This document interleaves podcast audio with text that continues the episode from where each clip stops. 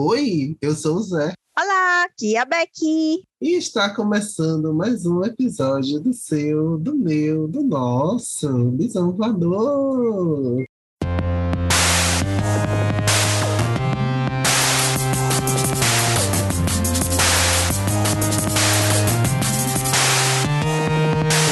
Uhul! Yay!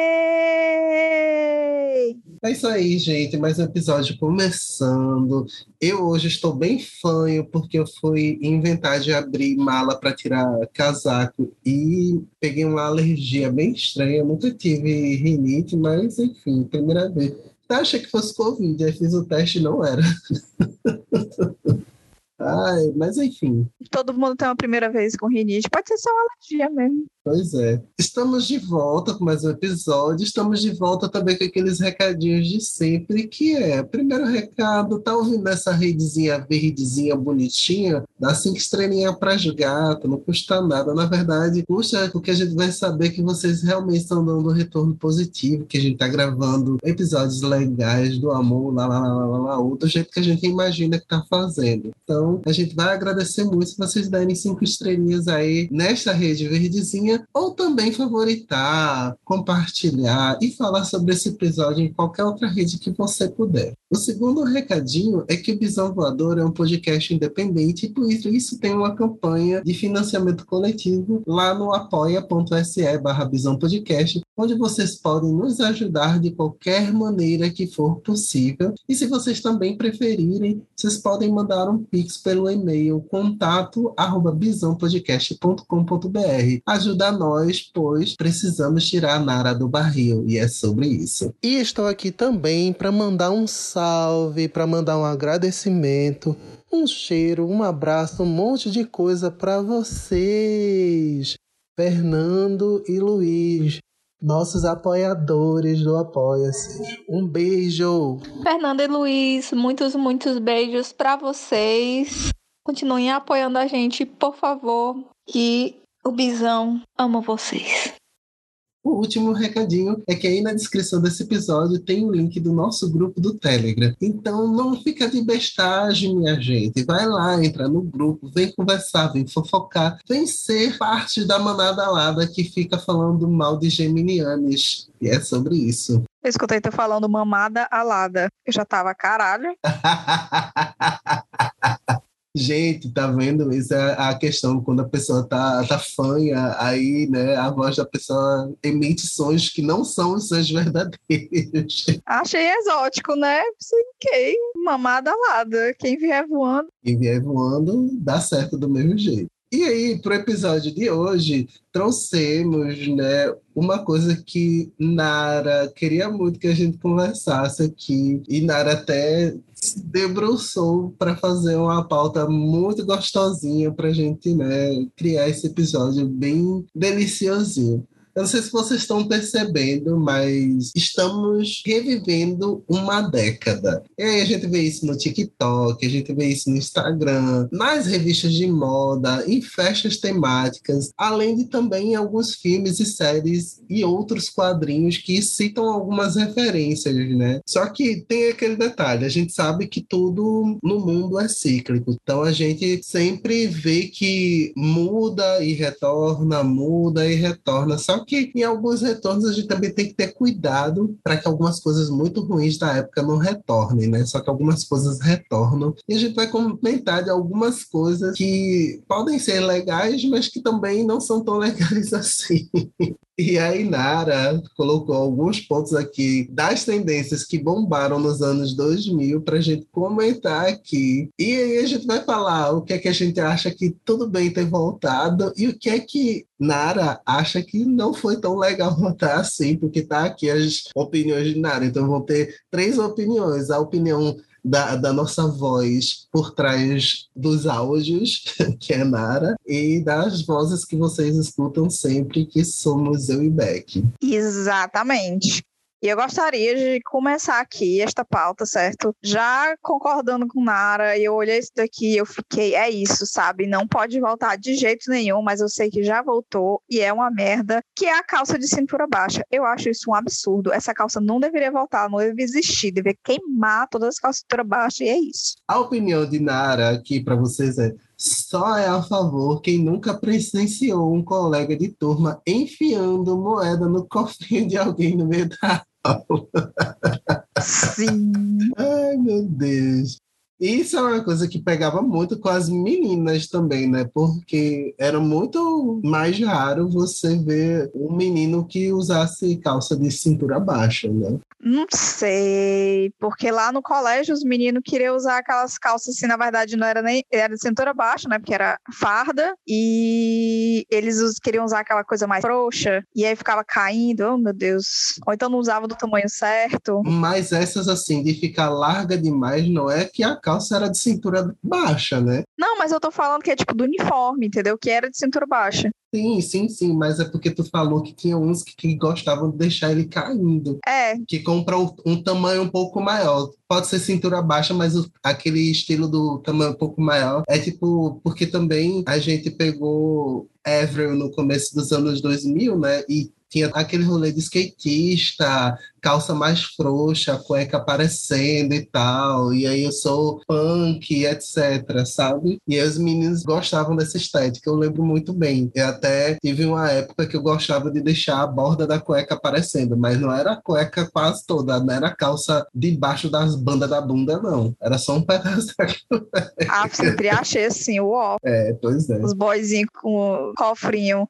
Mas era muito mais comum mesmo. Eu lembro que no colégio, como eu falei, né, de cintura baixa, e aí eu usava a calça feminina que ficava bem colada. Se eu usasse um número maior, ela ficava muito frouxa, ficava aquele frouxo desconfortável. E se eu usasse, obviamente, não podia usar um número menor, né? Então, eu, o meu número não ficava muito legal, e ficava justamente aquele cofrinho. E aí teve uma vez que no colégio eu descobri isso por uma que era teoricamente minha amiga. Depois eu descobri que ela é tipo agente dupla levava fofoca do meu grupo para das meninas que eram as populares, ficava nessa de transitando assim. Aí ela começou a parar de andar com o meu grupinho, que enfim, a gente era as esquisitas do colégio no geral. E eu lembro que ficavam batendo foto do meu cofrinho e mangando e tal. Nunca chegaram a colocar moeda no meu cofrinho, não, mas eu penso que elas cogitaram, viu? Moeda eu nunca vi também, porque eu estudava em colégio público. Então, na verdade, o pessoal botava dedo no cofrinho ou passava a mão de baixo para cima e fazia, ó, o cartão. É, isso eu vi muito. Eu não vi muito moeda, não. O que eu vi de moeda era, tipo assim, dentro da família. Meu tio, engraçadinho, então eu tava de cofrinho, alguma coisa assim, aí ele botava moeda. Eu dizia, rapaz, pode depositar aqui. Se quiser depositar cédula também, tá top. É sobre isso. E aí tem outro ponto que Nara colocou aqui, que foi a volta do video show. Eu sabia que o video show ia voltar, mas eu não sabia que ele ia voltar com a apresentação de Maísa. Aí eu já aprovo porque tem a Maísa. É, tipo, o video show é legal. Nara colocou, achei tudo que eles chamaram Maísa pro programa, mas não me importo muito com ele, pois não sou público-alvo. Quer dizer que Nara não é noveleira, então por isso que não tá se importando tanto. Eu já acho o video show o programa para quem gosta das fofocas dentro da Globo, né? É, não só em relação à novela. Porque eles falam com os artistas, né? Os atores, apresentadores da, da Globo. E aí o pessoal conhece até um pouco mais da vida pessoal da galera. Além de como é que cada ator ou atriz também está criando os personagens que interpretam nas novelas. Fora o, o, quadro que talvez a gente um dia faça aqui no, no Bisão, quando a gente estiver bem velho. Amo. Ai, até esqueci qual é o nome do, do quadro do video show que mostra o passado. Eu acho que eu lembro de algo assim. Ah, eu não sou noveleira, nunca fui, tanto que todo mundo sempre fala, tipo, de algumas novelas. Eu assisti poucas novelas, eu nunca assisti nenhuma novela, assim, do começo ao fim, todos os episódios. Isso nunca aconteceu na minha vida. Eu assistia, tipo, trechos. Tipo, Maria do Bairro, nunca assisti do começo ao fim. Maria Mercedes, essas coisas assim, nunca. É, eu acho que os que eu fui mais longe assim ainda foi a Usurpadora e Esmeralda. Que eram novelas que passavam no SBT, ou seja, não tinham tanta repercussão na Rede Globo, né? Então. Sim, então, tipo. Não tinha importância que você estava vendo em outro programa, porque o video show não ia mostrar isso. Pois é, então, tipo, eu cheguei ainda a assistir essas, mas de vez em quando eu gostava de assistir o video show por causa dessas coisas que tu falou, né? Que você via curiosidades, eles colocavam, tipo, erro nos bastidores, tipo aqueles loops, né, que tem depois de filme, que às vezes bota, tipo, erro de gravação e tal. E aí, tipo, mesmo assistindo a novela, você podia bolar de rir, sabe? Porque eram aqueles erros bobos, assim, que a pessoa comete, ela erra um negócio, vai jogar um negócio e acaba acertando a pessoa errada, ou vai cair em um lugar que não devia ter caído. Então era bem divertido. Eu não sei como é que tá a notícia, porque eu me esqueci como fugiu da minha mente eu ia atrás para saber como é que vai ser o formato. Se eles vão manter aquele formato, o que é que eles vão mudar, né? Porque com certeza eles vão mudar coisas. É, eu acho que algumas coisas vão continuar, que é tipo a coisa daí de quando é que eles erram, né? Porque é uma tradição do video show principalmente porque é por causa desses, desses erros nos programas que nascem coisas muito interessantes. Tipo, tem, tem um monte de novela que não era para acontecer tal coisa e a, acaba acontecendo porque os atores ou as atrizes envolvidas na cena não ligam para aquilo que aconteceu e, tipo, improvisam e acaba ficando um negócio muito legal. Tipo, uma cena de uma novela bem antiga que a lâmpada explode e Fernanda Montenegro simplesmente continua o, o que está acontecendo e daqui a pouco dá uma zoada sobre a lâmpada ter queimado, né? Porque o pessoal se assusta, mas ela continua lá e, e aquilo vai para a novela ao vivo ou cenas que a galera briga com comida, que não era para brigar com comida, mas o ator ou a atriz, tipo, tem um start e joga comida e começa, e aí, tipo, como é que começou isso? o pessoal conta, tão interessante. E o nome, a, a sketch, que eu lembrei agora o nome, que era Túnel do Tempo, que era direto do Túnel sim, do Tempo. Sim, sim, é verdade. eu acredito que volta, tanto essas duas partes do video show, eu acredito que vão voltar, porque são identidades do video show, né? Sem elas, eu acho que tipo, vai ficar muito muito diferente. E outra coisa também que está voltando, né, nesta época, são os óculos escuros, entre aspas, que tem a lente colorida. E os Ray-Bans também, né? Eu acho o Ray-Ban lindíssimo. Principalmente o, o, o, que era estilo voador, ou aviador, né? aviador. né? O pessoal achava que o, o estilo aviador chamavam de Ray-Ban, mas Ray-Ban é a marca, né? E os óculos, assim, coloridos, eu sempre achei tudo. Nunca tive um, mas eu sempre quis. Olha, Nara colocou aqui que é a favor, porque tem um assim. Eu já tive vários óculos com, com lente colorida, óculos escuros com lente colorida, tipo, até um dia desses eu tinha, inclusive. Eu acho nada demais, acho até legal, mas depende muito, tipo, você tem que escolher um óculos bonito, né? Porque não adianta ele ter lente colorida ou ele ser colorido e, e não combinar com você, minha gata. A senhora tem que olhar direitinho o que tá escolhendo. E o Ray-Ban aviador, ele é relativamente legal, porque é, de novo, cada rosto tem um formato diferente diferente. Sim. O aviador não fica bom em todo mundo. Uhum. Mesmo que, que fale que retornou e que é bonito, que é coisa e tal, ele não fica bom em todo mundo. Então, você tem que olhar direitinho para o formato do seu rosto, porque você vai achar um par de óculos muito mais bonito e vai utilizar assim divinamente, que vai combinar com o formato do seu rosto. Mesma coisa corte de cabelo, viu, minha gente? Não é todo mundo que fica bonito de cabelo curto, não é todo mundo que fica bonito de cabelo longo. É tudo depende do seu rosto. Então, assim, comece a olhar para você e a descobrir o que, que fica legal em você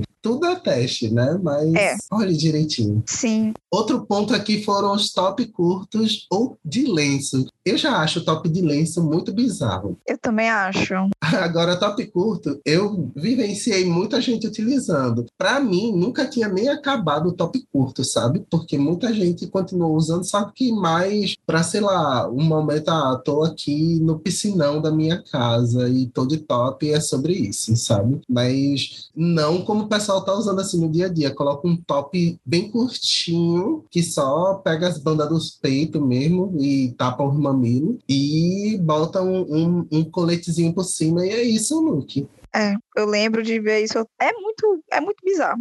Eu gosto muito de cropped, eu gosto dessas coisinhas mais curtas, mas, por exemplo, eu não tenho confiança na minha barriga ou o que for para usar, tipo, com uma coisa mais baixa. E não só não tenho confiança, como eu prefiro coisas de cintura alta desde sempre. E essa, essa coisa dos tops muito curtos acaba que vai trazendo um pouco daquela coisa meio tóxica, né, dos anos 2000, que é a magreza excessiva. Porque as pessoas acham que para poder elas usarem esse tipo de, de roupa, elas precisam estar, tá, tipo, mega, mega magras, entendeu? Porque, até porque sabemos, né, que a gordofobia tá aí para destruir a imagem de corpos gordos e dizer que não são merecedores de amor, não são merecedores, né, de afeto, não são merecedores nem de estar vivos ali e principalmente mostrando a barriga que as pessoas acham asquerosas, né? Porque elas dizem, tipo, meu Deus, a pessoa é gorda, então, tipo, ela é a criatura mais asquerosa que existe no universo. Eu não quero olhar pra essa pessoa. Pode crer. Então, é, é o que me preocupa mais com essa moda de, tipo, cintura baixa e top muito curto. E o recado de Nara aqui é que esses tops mal cobrem os mamilos e que ele o acha péssimo, barra nada confortável. É, eu não, eu não, não entendo, assim, porque né? Dependendo do tamanho dos seus seios, fica, tipo, balangando mesmo, entendeu? Fica, os peitos ficam de um lado pro outro, assim, e dependendo do movimento que você vai fazer, seus peitos vão sair mesmo. É pra jogo. Pode crer.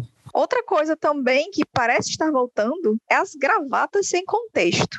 E eu concordo com o comentário de Nara que ela colocou. É, só ficava bom na Avril Lavigne e no Billy Joe, que é o vocalista do Green Day. E eu não tenho como, tipo, discordar disso, entendeu? Então, gente, não usem gravatas sem contexto, é isso, beijo. Tipo, gravata sem contexto é, é muito também aquele Zé Malandro, sabe? É, é muito estranho. Parece que você tá, tá voltando para as festas de 15 anos, né? De debutante dos anos 90, que quando tava todo mundo bem doidão, amarrava a gravata na testa e. Sim! Sim!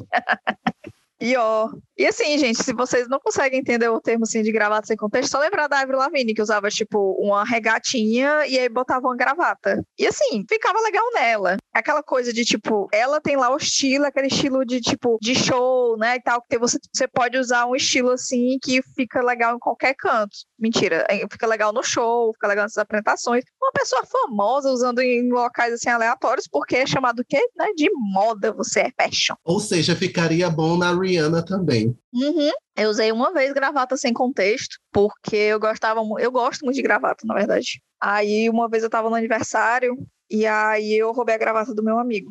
Por que, que ele tava de gravata? Não sei, mas eu roubei a gravata dele. Hoje em dia eu não tenho mais, mas na época eu roubei, aí eu tava de vestido e fiquei usando a gravata dele pra ele não tirar do meu pescoço. Tudo. Outra coisa que também voltou e que eu não critico tanto assim, né, é o cinto de corrente. Aqueles que não segura a calça, é só estética. Só estética mesmo. Que eu amava. Mara colocou aqui, ó. Não curto, pois faz barulho ao andar, mas acho bem bonito em algumas pessoas. Passa uma vibe meio o clone, a novela, sabe? É, não, não dá pra discordar disso. Pois é, eu acho bonitinho, porque me lembra muito a, a vibe que eu tinha logo no, no começo dos anos 2000 mesmo, né? Não que eu tenha usado, porque eu nunca cheguei a usar, porque minha mãe não, não deixava eu comprar qualquer coisa, não. Aí eu gostava muito, porque tinha muitos artistas que se diziam punk na época que usavam, sabe? E eu gostava muito deles. Então, era sobre isso. Né? Eu não tive também, porque a maioria das minhas roupas eram de segunda mão. Era uma amiga que não queria mais, e a roupa tava nova ainda assim ou a minha tia rica que usava a roupa tipo duas, três vezes e depois dava, sabe? Minhas roupas eram todas assim. Então, tipo, era muito raro eu conseguir alguma coisa que fosse do jeito que eu gostava. Então, eu não tive. E aí tem uma coisa bem interessante até para olhar por conta desses é, cintas de corrente, na verdade, da moda dos anos 2000 especificamente, é que as calças retas elas estão voltando com muita força. Em toda loja de departamento que você vai, tipo uma C&A, uma Renner da vida, tem mais calça reta do que skinny e o caralho a quatro. É. Então, tipo, o pessoal tá investindo muito nesse retorno da moda dos anos 2000 ultimamente. A gente tem acompanhado um retorno dos anos 80 nas séries e nos filmes. Agora a gente vai começar a acompanhar o retorno dos anos 2000, mas agora na moda a gente está vendo esse barulho entre 80 e 2000, né?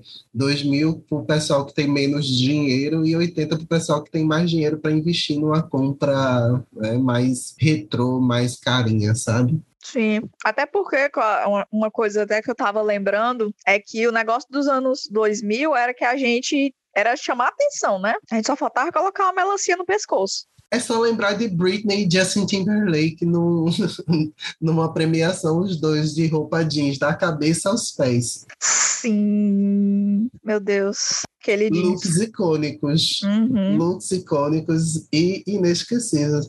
Ashley Tisdale também, que no, no, nos anos 2000 foi para tapete vermelho, com calça de cintura baixa, com um cinto que parecia mais um esses negócios de de Natal que você enrola nas árvores, sabe? Fofinho. Eu lembro desse look. Né? E uma regatinha bem curtinha que mostrava o, o umbigo dela e tal. Meu Deus, aí você olha assim as coisas dessa. O pessoal não vai para um tapete vermelho mais desse jeito. De jeito nenhum. É, na época era muito. Gente, a moda da galera assim no tapete vermelho era muito bizarro. Pois é. Muito bizarro mesmo. Inclusive é zoado até hoje, né? Sim. Outra coisa também que está voltando é a popularização daquele é, do funk divertido, graças a quem? O TikTok. E Nara comentou, Nara deixou aqui um comentário top. Sim, gente, eu uso muito a palavra top. Me processa. Vocês já imaginaram como ia ser o TikTok se ele existisse na época do funk do quadrado?